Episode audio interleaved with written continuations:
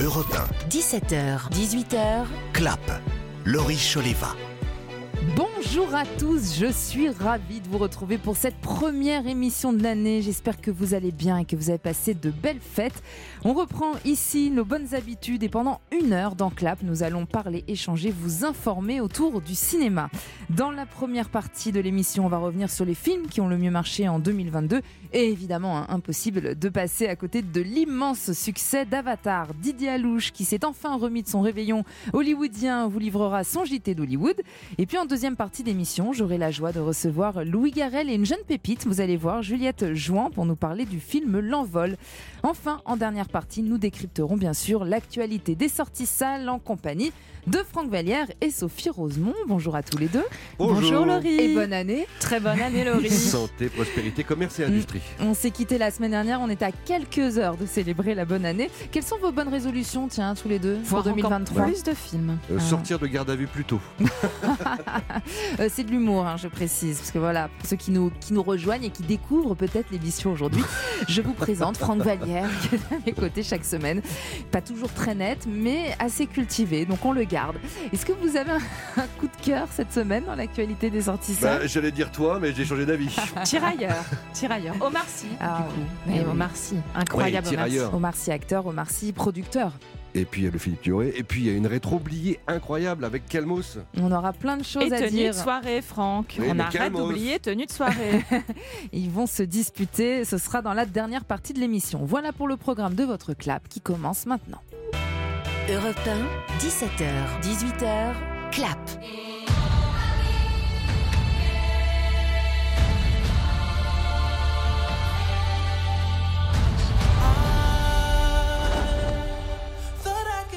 On l'avait prédit, hein, on l'avait espéré aussi, et puis ça s'est confirmé. Je parle bien sûr du succès d'Avatar 2, La Voix de l'eau. Qu'est-ce que j'ai aimé ce film et il vient de dépasser les 8,6 millions d'entrées en France depuis sa sortie mi-décembre. hein. Ça fait à peine euh, trois semaines qu'il est dans les salles. Il a dépassé le milliard de dollars de recettes à travers le monde. Il Et est demi même. Milliard et demi, ouais. Il est à ce jour le plus gros succès de l'année 2022 dans les salles euh, françaises. Il détrône évidemment Top Gun Maverick de loin. C'est juste 15 fou jours. et ça fait il a en dépassé 15 Top jours en peine. 15 jours. Bah, ouais. Comme ça quoi, fait les, plaisir. Les bas-fonds marins font mieux fonctionner que les avions dans le ciel, hein, tout simplement. Et comme quoi, quand il y a des, des bons films, eh bien les gens vont au cinéma et ça c'est plutôt rassurant. Oui, oui. Alors après, c'est- on va pas se mettre à faire des avatars en France demain ou après-demain, vu le coût de financement. Mais ce qui est intéressant, c'est ce qu'on et ce qu'on ne sous-pèse pas encore à l'heure actuelle, c'est à quel point c'est novateur. Je suis pas en train de vous dire que c'est l'invention du parlant, mais quand Mhm. même, il y a quelque chose dans, les- dans la technicité qui serait beaucoup trop long à expliquer ici de James Cameron qui fait qu'on assiste à une certaine innovation dans le, dans le cadre du cinéma à l'échelle mondiale. Et pour rappel, un Avatar, le premier volet, avait dépassé les 14,7 millions de spectateurs en salle. Je pense qu'on va largement dépasser ce score. Oh, ça va tripler, et sachant qu'il y a en plus un avatar qui va, un troisième avatar Ouais. qui arrive en qui 2024 est déjà déjà. prêt. Et un vrai. 5 en 2026.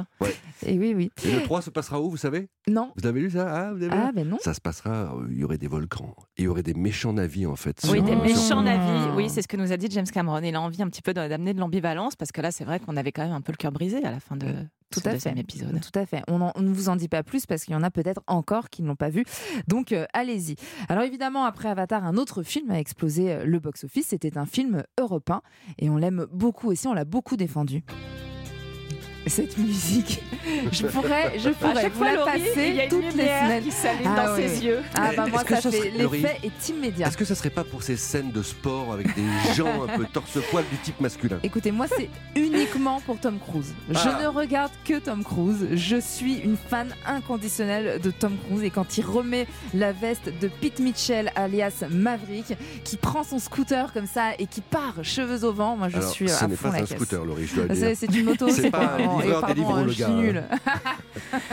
Mais c'est vrai que Maverick, c'est fascinant là-dessus. Le sujet et l'objet, c'est Tom Cruise avant tout. Avant tout. C'est quand même la star ultime. Et notez que c'est quand même deux films ultra basiques, quoi, qui fonctionnent sur un mode Rambo, des notions extrêmement euh, patriarcales. Enfin, Oui, et puis des suites qui se sont faites attendre. Et Oui, puis comme quoi, voilà, l'émotion est toujours au rendez-vous. 6 millions, 6 millions 800 000 entrées euh, et des poussières. Le film est d'ailleurs est actuellement euh, disponible sur MyCanal. Et puis alors derrière, il y a eu d'autres succès. hein. Les Mignons 2, incroyable succès également de Jurassic World, Le Monde d'après. 3 874 000 entrées. Ça aussi, c'est un beau succès. Encore une énième suite. On est moins, on est moins fan quand même. On est moins, fan. fan du film. Ah, les, les geeks le défoncent quand même. hein. Ceux C'est qui vrai. adorent la saga l'ont complètement défoncé ce film. Ah bah, on- quand on pense au premier épisode, on a la larme à l'œil. C'est ce Franchement, que j'allais dire. Ça donne envie de revoir le premier Ah oui, épisode. qui était vraiment bien. Et puis Black Panther Wakanda Forever, hein, on n'y croyait pas hein, depuis la disparition de l'acteur principal, hein, l'irremplaçable Chadwick Boseman. Mais comme quoi, quand même, cette saga, elle est forte puisqu'ils ont totalisé 3 419 661 entrées. Donc c'est quand même assez énorme. Qui aurait cru qu'un comics américain prônant le Black Power Mm. devienne un blockbuster sur grand écran? Ça, ça fait chaud au cœur. Son peuple ne l'appelle pas général ou roi. Il l'appelle Coucou Khan. Il veut s'en prendre au monde de la surface. Et alors avec la chronologie des médias, le film sera disponible sur Disney Plus au mois d'avril. Et il est très bien ce film, donc vous pouvez aussi aller le voir. Et puis alors après, je vous les cite un peu, mais en sixième position euh, dans le- les héros du box-office, il y avait euh, Doctor Strange, euh, plus de 3 millions d'entrées, The Batman, plus de 3 millions d'entrées aussi, Thor, plus de 2 millions, bah presque 3 millions, 2 millions 800 000 entrées, et les animaux fantastiques et Uncharted. Ça fait pas beaucoup de films français. Alors voilà, c'est un peu ça le problème. C'est la première année après. depuis combien 37 ans, je crois qu'il n'y a pas de, de, de- de film français dans le, dans le top 10. Exactement. Et accessoirement, vous noterez qu'il y a donc euh, que des fonds bleus ou des fonds verts, et euh, au pire, des fonds bleus, des fonds verts avec des mecs en collant. Mm. Et Mm. ça, C'est vrai. il y en a un peu à la casquette. Alors quand même, un côté français, on a eu euh, aussi de très très beaux succès. Qu'est-ce qu'on a tous fait au bon Dieu? 2 429 000 entrées, 450. Novembre aussi. Et ça aussi, ça fait bien plaisir.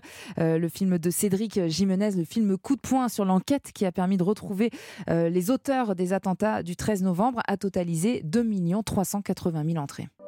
Faisait quoi le soir du 13 novembre? Tout ce que je peux vous dire, c'est que la main qui vous frappe, elle va encore vous frapper. Il y aurait deux terroristes, peut-être trois, en fuite dans Paris. Je veux que tous les indiques, tous les infiltrés, tous les flics de France se coordonnent. Et Cédric Jimenez, c'est quand même le nouveau chouchou du box-office en France, hein, puisqu'on rappelle que Bac Nord aussi avait créé l'événement, son précédent film. Oui, et il s'inscrit vraiment dans la lignée de Bac Nord où il y a une efficacité, de l'émotion, mais euh, sans pathos. Et ce qui est aussi bien dans Novembre, c'est que Cédric Jimenez nous fait suivre cette petite partie de l'histoire très intense qui a suivi l'attentat et que finalement on est très peu à connaître. Et puis surtout, si les, les gens n'étaient pas prêts en fait à, à voir et à parler des attentats, là c'est vraiment un film d'enquête, c'est-à-dire qu'on est au cœur de cette fourmilière de police et on, on suit cette enquête passionnante. C'est très bien fait. Il y aura sans doute plein de films sur les attentats à faire. Et moi, j'ai hâte, par exemple, que quelqu'un se lance dans l'adaptation euh, de V13 Ah, Euh, d'Emmanuel Carrère, d'Emmanuel un Carrère, livre qui est extraordinaire. un livre totalement sidérant. Mais alors, il va falloir être monumentalement couillu pour y aller adapter ça, quoi. Ah, ça va venir. Alors on est ravis aussi de voir que le biopic d'Olivier Dahan sur la vie, le combat, cette vie de, de résilience de Simone Veil, cette grande femme, enfin a eu son film sur grand écran avec Elsa Zilberstein et Rebecca Marder euh, dans le rôle de Simone Veil. Et c'est l'un de nos plus gros succès de l'année avec presque 2 373 000 entrées. Comment définir la mémoire? Que nous le voulions ou non, que nous le sachions ou non, nous sommes responsables de ce qui nous unira demain. Simone Pourquoi il m'attaque comme ça? Il ne supporte pas ce que tu représentes. Il y avait une attente hein, quand même, on l'attendait, hein, ce- ce- cette vie de Simone Veil sur grand écran. Une immense icône et, et quel plaisir de savoir qu'un biopic qui lui est consacré fonctionne autant et notamment auprès du jeune public. On aurait Oui. pu croire qu'elle serait oubliée, on savait bien nous que non, mais en réalité, ce film permet à, à des 10-12 ans de découvrir euh, ce destin. cette euh, partie de l'histoire aussi, oui, puisque ça parle de la Shoah, Shoah, et son les dé- camps. Mm, exactement, et c'est une idée de euh, d'Elsa Zilberstein qui a initié ce projet, et elle a bien fait. Et puis derrière, Maison de retraite, hein, on l'a, il était sorti en, début d'année euh, 2022, mais il a quand même atteint les 2 millions d'entrées. Super héros euh, malgré lui, euh, qui était le précédent film de la bande à Fifi. Je dis précédent parce qu'Alibi.com 2 arrive, et pareil, il a presque atteint les 2 millions d'entrées. Donc voilà, on est bien content que le cinéma français se porte bien. Et puis il y a des films qui sont pas sur le podium du box-office, mais qui ont très bien marché. L'innocent de Louis Garrel, qui sera à mes côtés euh, dans quelques instants dans ce studio, qui a presque atteint les 800 000 entrées. Quelle ça, c'est quand chance, même un Laurie, énorme. d'avoir Louis J'ai de la chance, c'est vrai. dans le studio. Incroyable. Non, mais Mais une, ça, magnifique surprise. 800 mais 000 un- entrées. Mais un film drôle, relevé, qui a du suspense, des acteurs incroyables. C'est amplement mérité et ça fait extrêmement plaisir. Et puis d'autres surprises, le film d'horreur Smile aussi qui est devenu le plus gros succès pour un film d'horreur en 2022. Voilà, bon c'était un petit peu notre gros box-office 2022. Place maintenant à l'actualité hollywoodienne avec vous Didier Alouche. Voici le JT d'Hollywood. Europe 1, Clap. Le JT d'Hollywood. Didier Alouche. Salut Laurie, salut à tous, bonne année les amis. Une année qui commence par un phénomène. Avatar, la voix de l'eau, est sur une trajectoire stratosphérique. Imaginez donc, il a fallu 5 mois à Top Gun Maverick pour réaliser 1 milliard 490 millions de dollars de recettes. En 5 semaines, le film de James Cameron en est à 1 milliard et demi. Il fait déjà partie des 10 films les plus rentables de tous les temps, un phénomène, on vous dit. Même si ici à Hollywood on se rend bien compte qu'à de très rares exceptions près, seules les énormes machines continueront à attirer du monde dans les salles, le triomphe d'Avatar 2 fait un bien fou et prouve que le public a quand même toujours envie de cinéma. Et ça tombe bien puisque du cinéma, il y en aura sur les écrans américains en 2023. Et de toutes sortes, de la franchise bien sûr, puisqu'on verra 5 nouveaux Marvel, 4 nouveaux DC, un dixième Fast and Furious réalisé par un Frenchie, Louis Leterrier, un quatrième John Wick, la première moitié du septième Mission Impossible, le cinquième Indiana Jones, le prequel de Hunger Games ou encore un reboot des Transformers de la franchise donc, mais aussi, et heureusement, des auteurs, puisque 2023 sera l'année des nouveaux films de Scorsese, Christopher Nolan, Wes Anderson, Greta Gerwig, Denis Villeneuve, M. Night Shyamalan, Steven Soderbergh, Taika Waititi, Ari Aster ou encore Ridley Scott qui nous prépare un Napoléon. Bon, on va pas porter la poisse, mais au moins dans les salles, 2023 a tout pour être une bonne année. Merci beaucoup Didier Alouche. Dans un instant, c'est Louis Garrel. Sophie va rester, va rester dans les parages puisqu'elle est fan de Louis Garrel. Il sera dans ce studio accompagné de Juliette Jouan pour nous parler du film L'Envol. A tout de suite sur Europe 1. 17h, 18h, clap, Laurie Choleva sur Europe 1. Merci à tous d'être au rendez-vous de Clap. Et pour notre premier Clap de l'année, on va s'intéresser au film L'Envol qui sort au cinéma le 11 janvier de Pietro Marcello.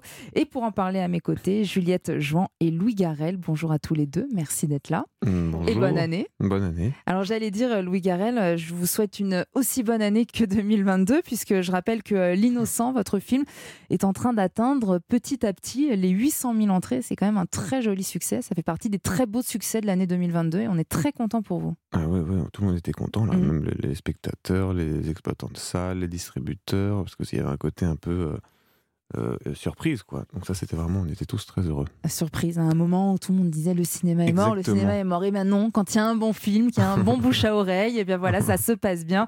Les spectateurs vont dans les salles et on souhaite le même succès euh, à l'envol. Alors euh, Juliette, l'envol, c'est c'est l'histoire de votre personnage hein, qui grandit seul avec son père, un soldat rescapé de la Première Guerre mondiale dans un milieu rural. C'est une jeune fille solitaire passionnée de musique, de chant, qui va faire la rencontre d'une magicienne jouée par euh, Yolande Moreau qui lui promet que des voiles écarlates viendront un jour l'emmener loin de son village. Et puis un jour, elle va tomber euh, sur un jeune aviateur qui est incarné par euh, vous, Louis Garrel, et elle va tomber amoureuse. Vous êtes un aventurier? Non, je gagne ma vie. Je suis complètement folle. C'est l'amour qui est fou. Ah mais qui voilà Le petit chaperon rouge Cette bouche là Ne touche pas. La vie est pas tendre avec nous, ça tu le sais. Mais nous, au moins, on a l'espoir. C'est ça qui nous fait vivre. C'est ça qui nous permet de tenir le cap. Alors c'est un conte, c'est un film euh, et en même temps c'est un film qui est à contre-courant des, euh, des contes tels qu'on peut euh, l'imaginer. Euh, Louis, vous êtes cet aviateur euh, slash euh, prince charmant slash prince non charmant. Euh, Qu'est-ce qui vous a plu dans ce projet? Bah, au départ, c'était l'idée d'aller travailler avec Pietro, parce que j'avais vu Martin Eden, son précédent Mm. film, que j'avais trouvé vraiment très très beau et très. C'est l'idée un peu de, de- de son cinéma, enfin autour de la l'idée autour de laquelle il tourne, c'est-à-dire euh, une sorte de presque d'âge de, de, de l'enfance de l'art du cinéma. Il tourne en 16 mm, Pietro. Il a commencé aussi beaucoup par des documentaires. Donc j'ai- compris au fur et à mesure de la rencontre, il est un peu fou, très rigolo. On s'est rencontrés à Paris dans le 15e, dans une espèce de salle où on faisait des, des essais avec Juliette, où il voulait voir si entre Juliette et moi le courant passait. Il était déjà en train de filmer un peu bizarrement. Donc moi, plus c'est bizarre, parfois plus je trouve ça Plus ça vous attirant. plaît. Ouais, plus ça me plaît. Et surtout, c'était, il a un espèce de côté sauvage. Il est napolitain. C'était une aventure pour lui de faire un film en France parce qu'il parlait pas si bien la langue que ça. Mhm. Il était installé à Paris depuis six mois. Et il y avait dans ce scénario, après, une sorte de chose un peu mystérieuse. C'est un roman russe, je crois, au départ, c'est ça Mm. Une Un ro- nouvelle. Une nouvelle russe. Et il y a un truc tout à fait marrant de se dire un- une nouvelle russe adaptée par un metteur en scène italien dont j'aime beaucoup le travail, qui fait un film en France qu'on allait tourner en Normandie. Euh, Non, même pas en Normandie, plus haut encore. Picardie. Picardie. Merci Juliette. Juliette, elle suit. Très Juliette, Juliette sera beaucoup plus, beaucoup plus studieuse que moi. D'ailleurs, quand vous me posez des questions précises, merci de vous adresser à Juliette et pas à moi. Donc, on a tourné à côté d'Abbeville, en Picardie. Et donc, c'était. euh, Oui. mais je vous dis encore une fois, le, le- le système de tournage de Pietro il est tout à fait particulier parce que comme il vient du documentaire, c'est un mini expérimenteur de cinéma dit primitif, quoi. Donc j'aimais bien ça. Bah oui, c'est ça. Il est atypique. En tout cas, il a un univers fort et ça se voit d'ailleurs dans, dans le film. L'image, voilà, il y a quelque chose de, de très particulier dans, dans son cinéma. Alors, Juliette, donc vous n'êtes pas comédienne, vous êtes la découverte euh, du film. Euh, il a fait un casting sauvage. Vous étiez en, en revanche euh, musicienne. Comment est-ce que vous êtes arrivée sur ce projet? Comment ça s'est passé? C'est via la, la plateforme de recensement de casting qui s'appelle Normandie Images, parce que je suis normande, Mhm. j'habite à Caen. Et donc mon père est tombé sur l'annonce où il cherchait Juliette, euh, 20 ans, de savoir chanter, jouer de la musique, tout ça. Et moi, je- ça correspondait, je m'appelais Juliette, j'avais 20 ans, je savais chanter, jouer de la musique. Et j'ai postulé euh, vraiment un peu euh, comme ça, on va dire. Et ça a marché, j'ai renvoyé d'autres vidéos, je suis allée passer des essais à Paris. euh, avec d'autres comédiens, bah, notamment Louis, et, euh, et puis ça a commencé comme ça, quoi. Mais à la base, le cinéma, vous n'y pensiez pas? Bah, j'aimais bien. euh, j'ai un père qui est comédien, mais en spectacle de rue. Mais j'aimais bien le fait de jouer quand même. Mais moi, Mm. j'avais pas fait ça. J'avais fait ça en club en cinquième au collège. Et je crois que Pietro, il a une méthode de travail euh, assez libre, c'est-à-dire qu'il vous laisse, euh, il vous laisse improviser, il vous laisse euh, pas mal de liberté sur le tournage. Ouais, parce que comme il vient du documentaire, je, je pense qu'il préfère choisir des, des comédiens qui ressemblent à peu près à ses personnages pour ensuite nous laisser libre de faire ce qu'on veut et voir ce qui arrive parce qu'on crée un peu le film ensemble. Mais donc finalement, tout a changé, vraiment. C'était dingue. Mais je pense On que. construit ensemble. Ouais, c'est ça. Et donc beaucoup d'improvisation. Et ce qui était drôle, c'est que moi je suis arrivé au milieu du tournage parce que j'ai pas Oui. eu tout le premier rôle. C'est vraiment euh, Juliette et Raphaël qui ont les premiers rôles dans le film. Moi je suis arrivé au milieu du tournage. En fait, ils avaient loué une petite maison. Enfin, lui avait loué une petite maison avec un copain à lui qui est napolitain, qui est cuisinier dans la vraie vie à Naples. Donc le soir, il y avait des très bonnes pâtes. Et, ça. juste, non, mais, et juste à côté, il y avait une petite euh, pièce de, de- où il y avait deux monteurs, deux jeunes monteurs de 20 et 25 ans, qui sont français. Et donc il m'a montré des espèces de bouts de montage pour que je me fasse un peu à ce que c'était que le film. Et donc j'ai Mm. vu très rapidement, mais très, très vite aussi, quel était son style et comment est-ce qu'il fallait essayer de- de- d'intervenir dans le film, quoi, que mon personnage devait intervenir. Mais il y a des metteurs en scène qui sont un peu comme lui, machiavéliques, au sens où tout d'un coup il fait la scène, puis on sent bien qu'il a rien, quand tout est en place, rien ne l'intéresse, donc il filme pas vraiment. Il dit ça ne marche pas. Et alors, les acteurs, tout d'un coup, se sentent responsabilisés, disent bon, bah, va falloir qu'on travaille pour que ça marche. Et donc, en fait, c'est une technique aussi machiavélique de dire Eh je oui. me mets en retrait, c'est à vous de me faire euh, De une proposer, scène, de, de proposer trouver. des trucs pour que ça soit intéressant, quoi. Donc, il fallait pas tout attendre de lui. D'ailleurs, quand on attendait Bah non, de lui, oui. C'était mieux limite quand il nous disait ça marche pas parce qu'au moins on savait que ça fallait pas le faire. ouais, ça c'était pas Sinon mal. on n'avait pas d'autre direction. Du coup, ça vous demande quand même à, à tous les deux d'être très connectés, d'être très euh, ensemble, quoi, de construire ensemble. Ouais, il faut en parler entre les prises. Il y a une scène euh, autour de l'avion, on a mis On a bien tout- 4 heures, je pense. On avait vraiment longtemps, ouais.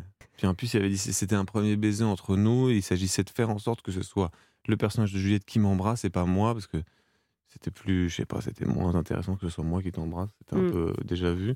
Et donc, il a fallu trouver toute une espèce de chorégraphie pour qu'à la fin, quand tu m'embrasses, Ouais, ça marche mieux. ça marche bien. Parce que c'est vrai que c'est ce que je disais, hein, c'est euh, c'est un conte, mais en même temps c'est aussi un anti-conte parce que ce, ce personnage, Juliette, elle prend, elle prend sa vie, elle prend sa vie en main. C'est un, caractère fort. Vous, vous êtes l'aviateur, vous êtes censé être le prince charmant, mais en même temps, Juliette, elle est libre de son envol. Vous, vous lui permettez ce- cet envol. Voilà, ça, ça casse un peu les codes du conte de Ah fées. oui, oui, non, c'est pas du tout l'idée d'une euh, jeune femme pas qui, chez qui va, Disney. qui va se réaliser grâce à l'intervention d'un jeune, homme, d'ailleurs plus très jeune si on, on regarde ma date de naissance. Non, c'était ça l'idée qui était rigolo avec le film, je trouvais. C'était à la fois toute la matrice d'un conte, c'est-à-dire une jeune Mhm. femme qui s'ennuie un peu et qui rêve d'un ailleurs, euh, qui pourrait être l'existence d'un jeune homme dans sa vie. Puis en fait, quand il arrive, c'est pas exactement ça qui se passe. Mm. Donc il est un peu doux amer, le conte, mais c'est pour ça que je trouve qu'il est moderne. il fait l'éloge de la féminité et de la résistance aussi. C'est, il est très moderne. Oui, bah le, le, je pense que le côté féminin, Pietro, il l'a découvert aussi, pareil, sur le tournage, en fait. Euh, avec, euh, quand on en parlait du personnage de Juliette, avec euh, le personnage de Noémie Lvovsky aussi, Adeline, Mm. qui est très important, qui est, une génial. figure, ouais, très forte. Et il y a, oui, vous parliez de résistance, il y a ce, cette chanson de, qui est issue d'un poème de Louise Michel, et c'est vrai que ça, c'est assez drôle, parce que Pietro, il est tombé dessus.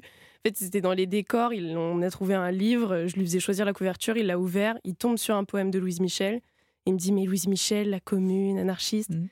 On en fait une chanson, et c'est parti comme ça, donc euh, c'est important pour lui de garder aussi un côté social à son cinéma. Il faut dire que le conte il est musical et qu'il est que la musique a été faite par Gabriel Yared Mm. Et que. Juliette chantant mieux que moi, la chanson de Juliette est dans le film. Enfin, plusieurs chansons de Juliette sont dans le film. Moi, j'en avais fait une qui apparemment, est- on m'a dit que c'était pas parce que je chantais mal, mais elle est plus dans. Non, est elle dans le- était trop bien, ta elle est- chanson. Elle est plus dans le film. Elle n'est pas dans le film. Elle sera peut-être dans le CD, attention. Mais le CD aujourd'hui, tu penses que vraiment il va vendre des CD, Gabriel Je sais pas. Elle sera peut-être sur. Apple En Music. téléchargement. Elle sera peut-être Ouais, sur c'est ça. Deezer. Bien quoi. sûr. Une goutte de rosée, cerf-volant des jours passés, parti vers l'avenir.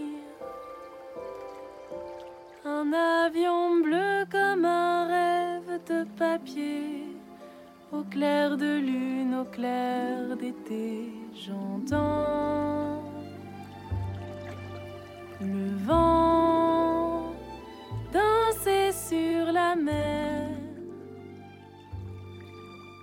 C'est doux. On pourrait, écouter, on pourrait vous écouter pendant des heures, Juliette. Et je vous ai vu un peu grimacer. Vous aimez pas vous écouter? Si, c'est juste que je commence à la connaître. C'est ça, euh, vous en avez beaucoup, marre. Comment ça s'est passé pour vous? Alors justement, de travailler avec Gabrielle Yared, vous qui êtes musicienne à la base. Ah bah super. C'est un super cadeau. Ah ouais. C'est en plus c'est devenu un ami, euh, donc euh, on, ça a vraiment été agréable de travailler avec lui parce qu'il est très à l'écoute. Le personnage de Juliette devait jouer de la guitare et je jouais pas de guitare, moi j'étais pianiste. Et il m'a dit bah montre. Et je lui ai montré, il m'a dit mais attends, mais pourquoi tu devrais faire de la guitare, c'est débile. donc je fais du piano finalement. Bon, bah, très bien. Moi, j'adore le piano.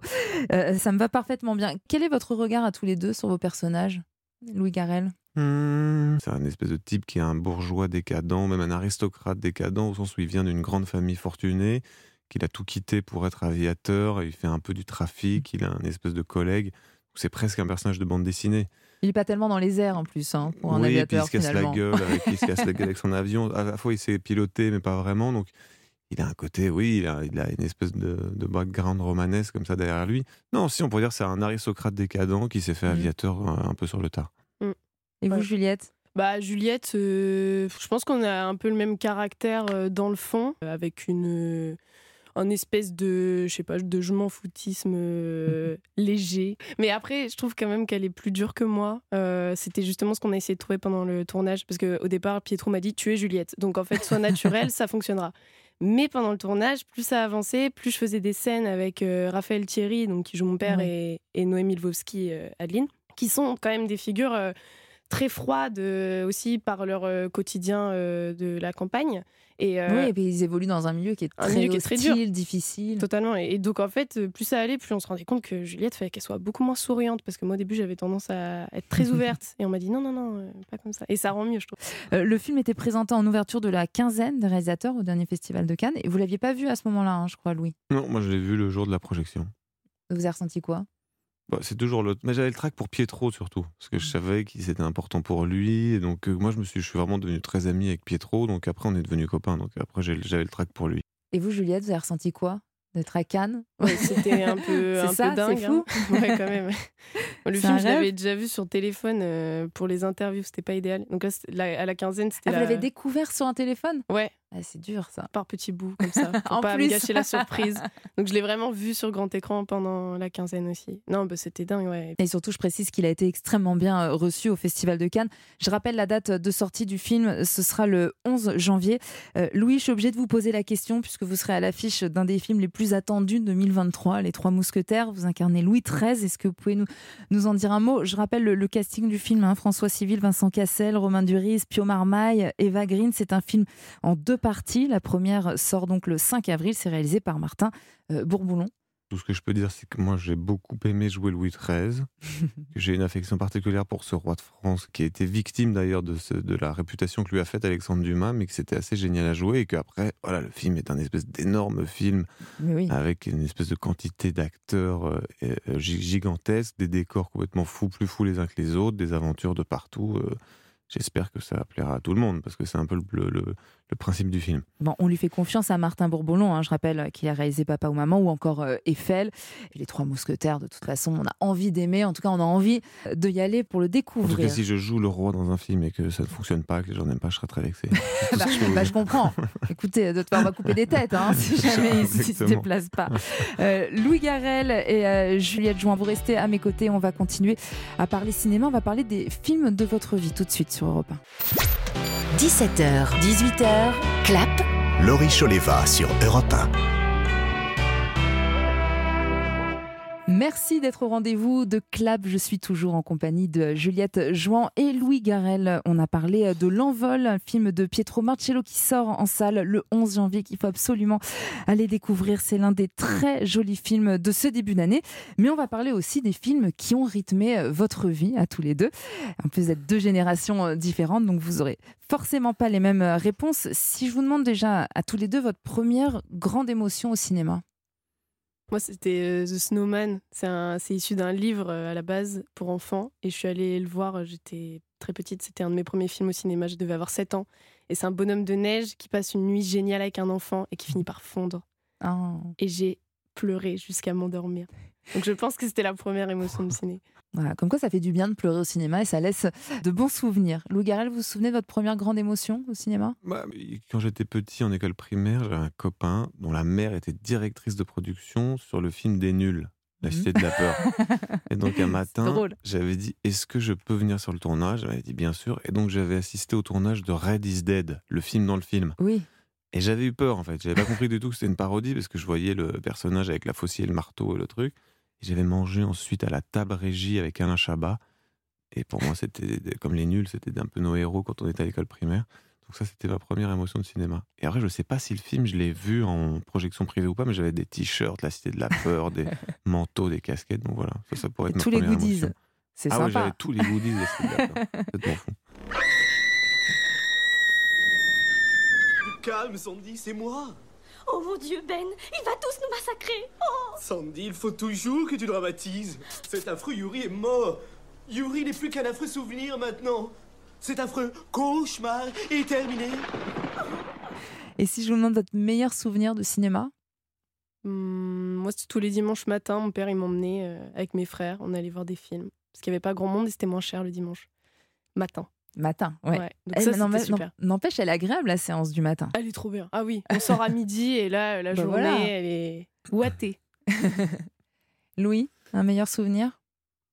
Bon, comme ça, euh, non, je pourrais dire, il y a un film de Jean-Luc Godard qui est vraiment un, un film extraordinaire parce qu'il il est tout simple. Et Je rappelle temps- que vous l'avez incarné au cinéma. Oui, ça c'est vrai. Non, non, un film de, de Godard qui s'appelle Vivre sa vie Mm. avec Anna Karina.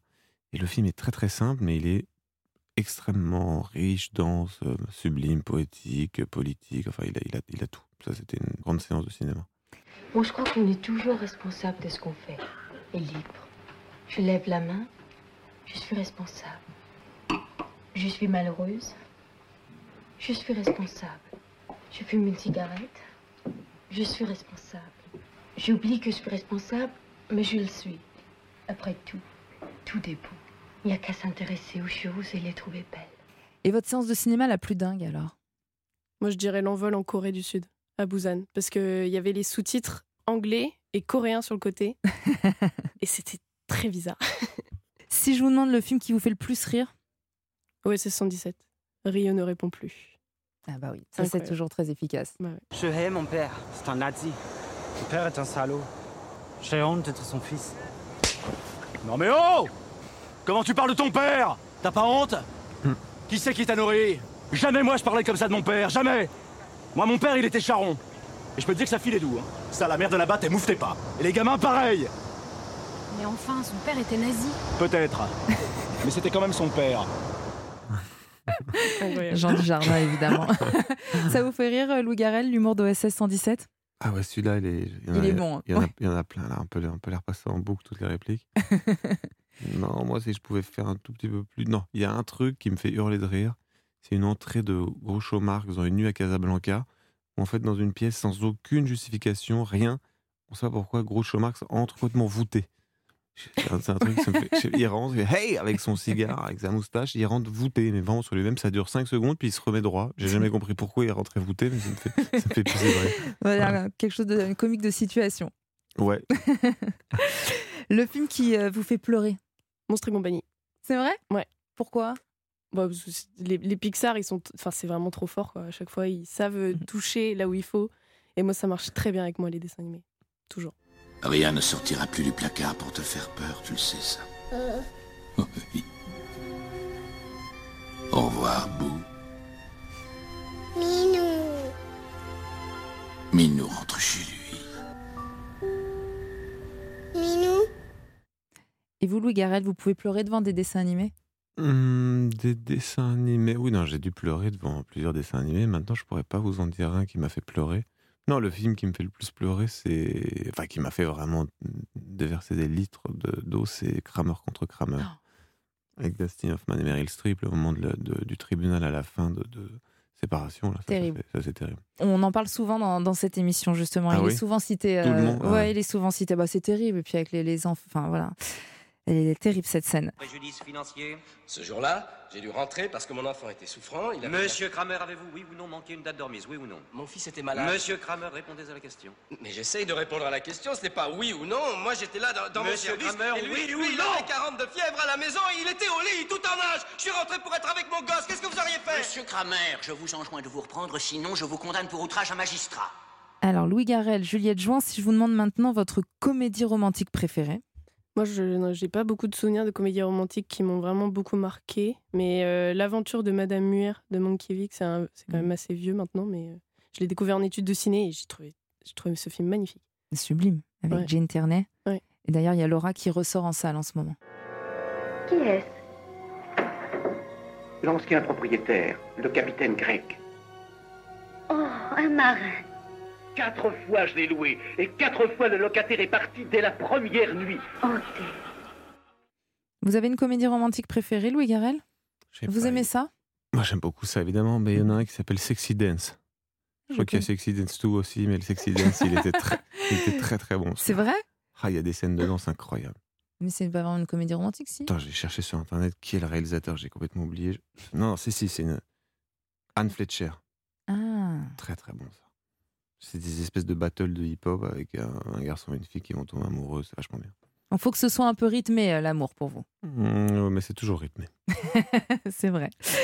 Euh, un film à conseiller à un enfant? Les Goonies. Bah là, vous m'avez donné le mon film culte. euh, Bah ouais, Voilà. c'est trop bien. C'est notre dernier week-end des Goonies. Faut que la bande finisse en beauté, quoi. Qu'est-ce que c'est?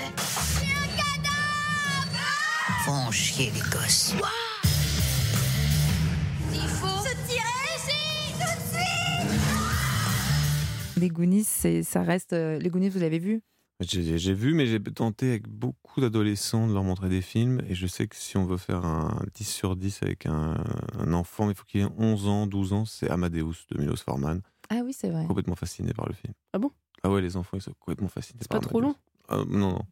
Je te jure, j'en ai essayé plein. J'ai essayé les 400 coups, j'ai essayé au, euh, West Side Story, j'ai tout essayé. Amadeus, ça passe, mais direct. D'accord.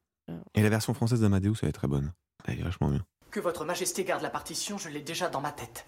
Quoi? Après une seule écoute? Je, je crois que oui, sire. Oui. Voyons cela. Il y a un petit défaut là. Avez-vous essayé? Ce ne serait pas un peu mieux si. Ou ça Ça?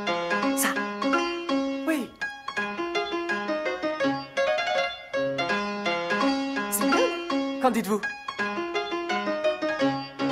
Si je vous demande une réplique culte. Vous savez, moi je ne crois pas qu'il y ait de bonnes ou de mauvaises situations. La tirade d'Otis. Ah ouais, d'ailleurs, c'est très d'actualité puisqu'il y a le prochain Astérix Mm. réalisé par Guillaume Canet qui arrive au cinéma. C'est une bonne situation, ça, Scribe. Mais vous savez, moi je crois pas qu'il y ait de bonnes ou de mauvaises situations. Moi, si je devais résumer ma vie aujourd'hui euh, avec vous, je dirais que c'est d'abord des rencontres. Euh, des gens qui m'ont tendu la main peut-être à un moment où je ne pouvais pas, où j'étais seul chez moi. Et c'est assez curieux de se dire que les hasards, les rencontres forgent une destinée. Parce que quand on a le goût de la chose... On peut la mettre partout. hein. Oui, oui, bah, de toute façon, euh, combien de fois on est tenté de dire je ne crois pas qu'il y ait de bonnes ou de mauvaises situations. C'est vrai que c'est- c'est resté. Vous avez une réplique culte en tête ou pas? Oui, il y en a une encore de gros Chomard qui dit ou cet homme est mort ou maman s'est arrêtée. Je crois qu'il dit un truc comme ça. Ça m'a toujours fait marrer. J'adore. Le D'ailleurs, je crois que c'est repris par Guy Marchand dans un Nestor Burma. Mais J'ai toujours cru que c'était Guy Marchand qui avait inventé, enfin, l'auteur de Nestor Burma. Non, non, c'est une en citation fait, de Groucho c'est- Marx qu'ils avaient repris. Le film qui a changé votre vie, Louis Garrel? Le film qui a changé ma vie? Ça peut être l'un des. Peut-être de L'Armée des films. Ombres Hmm. de Jean-Pierre Melville. Pourquoi? Hmm, parce que ça raconte la, la résistance et que ça raconte la, la cruauté même de la, dans la résistance. Il y a cette scène incroyable où Lino Ventura et je sais plus qui est son acolyte, ils doivent tuer un des résistants qui a trahi, mais en fait ils doivent l'étrangler. C'était terrible. C'est comme une scène d'horreur Mhm. parce que c'est des gens qui sont des gens bien mais qui doivent faire quelque chose d'horrible, D'atroce. Ouais, d'atroce. Et on se rend compte que parfois, quand on n'a pas le choix, on Ouais, ça nous amène toujours à nous questionner oui, sur nous-mêmes. même sur- dans le film, il est obligé de sacrifier un autre résistant pour pouvoir s'enfuir lui, parce qu'il a plus d'informations que lui. Enfin bref, donc ça c'est un très bon film. Juliette? Moi, je- Captain Fantastic m'a beaucoup marqué quand même. Euh, de Matros, il me semble que c'est Mhm. lui qui a réalisé ça. Pour le côté euh, haute mode de vie, haute modèle Mhm. éducatif. euh, Il y, a, il y a vraiment le. Avec Viggo Mortensen. Oui, qui est super. Oui. Et c'est la phrase qui m'est toujours restée, c'est quand il dit, enfin la scène où il raconte que intéressant, ça veut rien dire. Et il dit, faut arrêter de dire c'est intéressant, c'est intéressant, ça veut rien dire Il élève ses enfants en marge de la société de consommation et c'est un genre de Robinson Crusoe. Enfin, c'est il, il est, il est très émouvant ce, ce film. Euh, Louis Garrel, si vous deviez garder un seul film de votre filmographie, Peut-être le deuxième film dans lequel j'ai joué, Dreamers de Bertolucci, parce que j'ai beaucoup aimé le faire, j'aime beaucoup le regarder, que je trouve vachement, vachement bien. Je l'ai bossé en cours, moi, ce film-là. Ah oui, c'est vrai Mm. et alors qu'est-ce que vous avez dit de la prestation de Louis Garrel en Ah cours bah c'était mon prof, hein. c'était, je sais plus exactement, mais si on l'a étudié, c'était pour une raison. Ah non, tu l'as étudié Non, on l'a étudié de manière théorique. Ah, incroyable. Ouais. Je suis très tout nu dans ce film. hein. C'était pas une C'est de pour ces ça qu'ils l'ont étudié. C'était pas ça. Votre bande originale de film préféré J'aime beaucoup euh, Swiss Army Man euh, des, des deux Daniel là, qu'on fait récemment Everything Everywhere All at Once.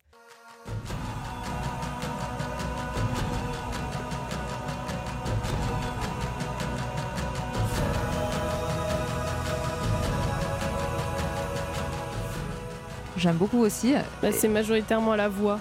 Je trouve ça assez dingue. Et j'allais dire aussi la, la- la bande originale de votre dernier film, Lou Garrel, L'innocent. Ouais. Moi, j'ai adoré. Ah ouais, Je crois que j'ai chanté pendant une semaine pour le plaisir, non-stop.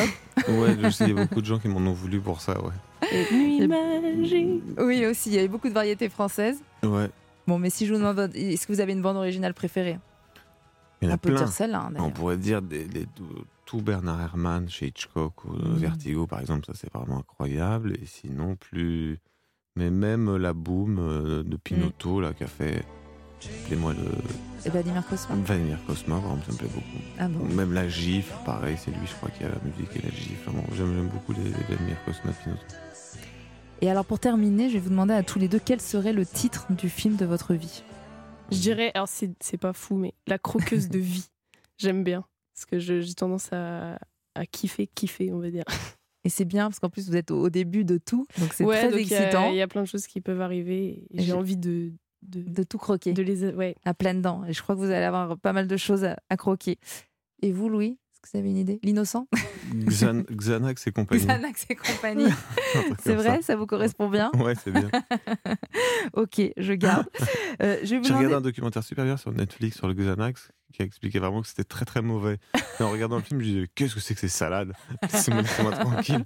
Vous avez essayé de faire interdire le, le documentaire, non? Non, non, ça j'ai pas ce pouvoir-là, mais bref. Ça se lit dans les deux sens, Xanax. Xanax, c'est un palindrome, sens. donc c'est très bien. Louis Garrel et Juliette Jouan, merci beaucoup d'avoir été à mes côtés, d'avoir joué le jeu. Euh, je rappelle donc que l'envol sera au cinéma le 11 janvier. Allez-y, ne serait-ce que pour voir l'envol de Juliette, qui, euh, je rappelle, est la très jolie découverte du film. Dans un instant, ne bougez pas, Sophie Rosemont et Franck Vallière vous diront tout sur l'actualité des sorties salles. À tout de suite sur Europe 1. 17h, 18h, clap. Laurie Choleva sur Europe 1. Et vous êtes bien à l'écoute de Clap, merci d'être avec nous. On ne perd pas nos bonnes habitudes. Tout de suite, c'est le journal des sorties, le premier de 2023. Alors au programme, on parlera d'une relation père-fils incroyablement forte avant de nous laisser emporter par une jeune ado le temps d'un été. On parlera également d'un drame historique roumain, d'un Roméo et Juliette moderne avant de terminer par une rétrospective sur Bertrand Blier tout un programme. Mais avant, je vous propose de revenir sur le box-office de la semaine dernière, hein, donc la semaine des vacances de Noël. On a largement parlé en première partie du triomphe d'Avatar, je le rappelle, avec 3 millions d'entrées totalisées en troisième semaine, soit 8 693 000, pratiquement 9 millions hein, de spectateurs en 21 jours. C'est assez phénoménal. En deuxième position, est-ce que vous avez une idée? Réfléchissez bien. C'est un film d'animation. Un film d'animation. Ah bah le chapeauté. Le chapeauté, Ah exactement. tiens, Sophie. Rosemont, bien joué. Ah. ouais. Euh, vacances oblige, hein, 508 000 euh, spectateurs cette semaine, donc un total de 2 millions d'entrées en un mois. Tout va bien. Et en troisième marche du podium, une autre idée, un film français pour un indice? Les femmes du square. Pas du tout. Oh. Simone, toujours? Non, non, non, non, non. C'est Tempête, le film français avec Pio Marmaille et Mélanie Laurent, qui a très bien marché pendant les vacances avec 218 342 tickets vendus la semaine dernière, un total de 445 000 entrées depuis le 21 décembre. A des films familiaux, quoi. Ah, Voilà, Et, euh, pendant les vacances, on aime aller euh, au cinéma en famille. On commence notre tour d'horizon des sorties salles avec euh, le film bouleversant et spectaculaire de Mathieu Vadepied, coproduit et avec Omar Sy. Ça s'appelle Tirailleurs. C'est un projet de longue date pour Omar. Ça faisait 10 ans qu'il voulait faire ce film. C'est un film en référence aux tirailleurs sénégalais réquisitionnés par l'armée française pendant la Première Guerre mondiale. Omar Sy euh, joue un père qui décide d'intégrer l'armée pour tenter de sauver son fils. Incorporé. Africains du Haut-Niger, du Sénégal, de la Guinée, du Soudan. Vous allez contribuer à cette éclatante victoire. Après cette bataille, vous ne serez plus des indigènes, vous serez des Français. Sophie, Rosemont Omar Sy est magistral dans le rôle de Bakary Diallo, ce, ce père prêt à tout pour sauver son fils, donc qui va s'enrôler à ses côtés pour pouvoir le suivre, le protéger jusqu'au bout. C'est un film de guerre où il y a de l'émotion, mais sans pathos. Donc Mm. il y a quand même cette cer- certaine sobriété hein, que Mathieu Vadepied réussit à préserver tout au long du film. Et puis cette prestation, c'est un des plus beaux rôles d'Omar Sy de très loin. Et ce contexte historique dont la France n'a pas vraiment de quoi être fière, il faut quand même le dire. Et euh, là aussi, c'est un film qui devrait être vu par toutes les générations. Oui, c'est-à-dire que là, on attaque une semaine où on se dit, bon, début, début janvier, ça va être faible. Et en fait, c'est un très très beau film. Budget Mm. prévisionnel 12 millions d'euros quand même. Donc c'est pas un petit film. C'est un film qui est porté par Omar et le réalisateur depuis qu'ils s'étaient rencontrés sur le tournage de, du Nakash Toledano. Ok. Il Ils était ont- chef opérateur, Voilà, c'est ça, ça. Euh, il le porte au long cours. C'est un véritable rôle de composition pour Omar Sy puisqu'il ne sourit pas. Et ça, déjà, ça vaut beaucoup. Alors, l'histoire, euh, l'histoire française a bien de quoi rougir encore une fois avec, euh, avec ce film. Mais qui- ce qui est fascinant, en fait, c'est de voir à quel point on peut encore réussir à faire des projets qui sont exportables. C'est-à-dire que c'est typiquement le genre de film euh, avec une problématique Spielbergienne. Si jamais Steven Spielberg tombe sur ce film, je suis sûr qu'il achète les droits dès le lendemain. La problématique du père qui essaie de protéger contre son propre gré son fils au, Et son fils au qui est- travers d'un conflit, c'est presque la guerre des mondes avec, euh, euh, avec. Tom Cruise en fait. Et, et surtout son fils qui est finalement happé aussi par le pouvoir parce que lui va monter de grade au sein de l'armée et ça va lui procurer quand même une, une certaine satisfaction. Ça va séparer le père et son fils aussi. Il va croire qu'il y a l'égalité, en fait, le fils. D'ailleurs, c'est une révélation hein, à la Mhm. scène Young. Et Il va croire qu'il y a. Qui est le neveu d'Omar Sy hein, dans la vraie vie. Ah, donc, le lien filial est bel et bien présent. Mais on sent beaucoup de tendresse malgré euh, voilà, ces scènes de guerre qui sont extrêmement anxiogènes, filmées au plus près avec cette terre partout. On va écouter les réactions J'ai beaucoup aimé, je pense que la mise en scène était, était parfaite. euh, puis voilà, au-delà de ça, c'est euh, c'est plus le rapport père-fils en fait. C'est ça que j'ai beaucoup apprécié dans le film. J'ai vraiment beaucoup aimé le film. Et c'est vrai qu'il m'a touchée parce que j'ai des origines africaines. Mais il est vraiment bien joué, les acteurs ils sont incroyables. Omar Sy, Alassane, incroyable. beaucoup aimé. euh, J'ai trouvé que c'était vraiment un très beau film de guerre. Avec la musique d'Alexandre Desplat, ça m'a fait penser à Dunkerque de Christopher Nolan, parce qu'on est très près des personnages et dans les ambiances, on est vraiment complètement en immersion. C'est bien d'avoir mentionné la, la musique qui est absolument absolument sublime. C'est un très grand film, vraiment. hein. On continue avec cet été-là d'Éric Lartigot, le réalisateur de La famille Bélier, qui revient en salle avec l'histoire d'un été racontée du point de vue de Dune, une jeune fille de 11 ans euh, qui attend chaque année de passer euh, l'été en compagnie euh, de ses parents et de son ami qu'elle retrouve chaque été. Mais cet été-là, il va être différent. On arrive. Ça sera la plus belle été de notre vie, hein? Tellement de chance d'avoir une mère lesbienne. Moi, elle a devenu tellement chelou. Une Engueule-moi mieux que ça, on dirait que tu t'en fous. Je te déteste. Je vais t'engueuler mieux. Je sais pas pourquoi les parents obligent leurs enfants à être heureux. J'ai besoin de souvenirs, moi. Avec, euh, on a entendu hein, dans la bande-annonce la voix de Marina Foïs ou encore euh, Gaël Garcia Bernal. Sophie, vous avez aimé? J'ai beaucoup aimé ce film sur la préadolescence qui est très sensible, articulé au- de- autour de ces deux petites actrices euh, vraiment formidables et teigneuses comme on peut l'être à cet âge-là. C'est vrai. Et puis, euh, c'est vrai que les rôles, entre guillemets, adultes, euh, Marina Foïs et Chiara Mastroianni, qui est assez délectable dans ce rôle de bobo, euh, euh, yogini, euh, un peu barré. Mais Marina Foïs est extrêmement touchante. Et puis, euh, dans ce film est aussi abordé le thème de la fausse couche, qui n'est pas assez et qui est fait de façon très, très intelligente. Mais au-delà de tout, c'est un récit d'apprentissage euh, de ces deux petites euh, qui fonctionne très bien dans ce décor magnifique que sont les Landes. Un film de sensation. Euh, Je, je vais quand même nommer la petite qui joue le rôle de Dune, qui est géniale, qui s'appelle Roselou euh, Pélissère, qui rappelle un petit peu Charlotte Gainsbourg euh, dans L'Effronté. Eh bien, on va écouter vos réactions à la sortie des salles de cinéma. J'ai bien aimé, c'est un joli film.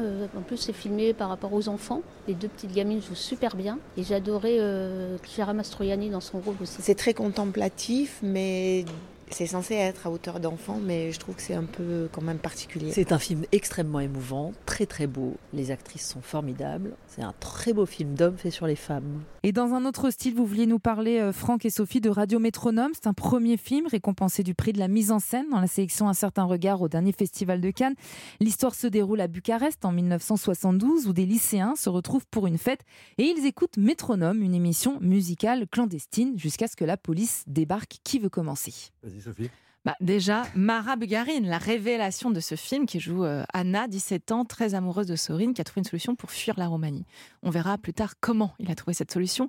Alors, la mise en scène prend son temps. Ça peut en agacer certains, c'est très lent. Et en même temps, il y a une mise en tension qui mérite ce prix à Cannes. Je trouve qu'Alexandre Bell, que le réalisateur, a, a vraiment réussi à cerner ce désir de transgression de l'adolescence et puis aussi cette frayeur quand tout d'un coup la dictature s'impose.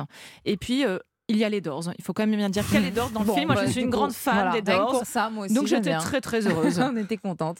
Alors, ce qui est intéressant aussi, c'est de rappeler à quel point c'était il y a 50 ans, donc les années 80, et en fait, c'est le Moyen-Âge, quoi. C'est-à-dire qu'on pouvait prendre 6 ans de tôle ferme pour avoir écouté les Doors ou Janis Joplin avec des copains, sans même euh, particulièrement boire de l'alcool, consommer des drogues ou quoi. Et ça, merci Ceausescu.